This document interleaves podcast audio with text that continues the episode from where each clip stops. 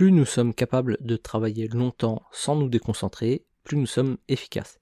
Mais surtout, ça nous permet de gagner énormément de temps.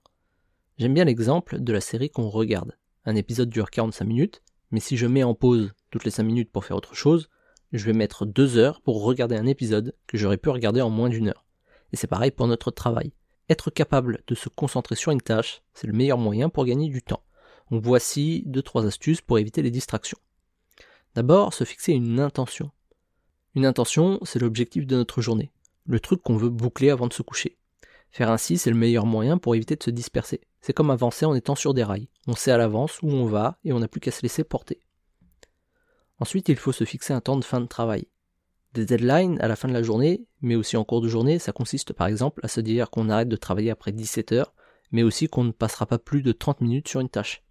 Le fait d'avoir une durée limitée de travail, ça oblige à se concentrer sur ce qu'on a à faire, mais en plus ça rend les distractions moins sexy. On sait qu'on a un temps limité pour réaliser notre travail, donc on se concentre sur lui pour être certain de le terminer. Et enfin, travailler en musique.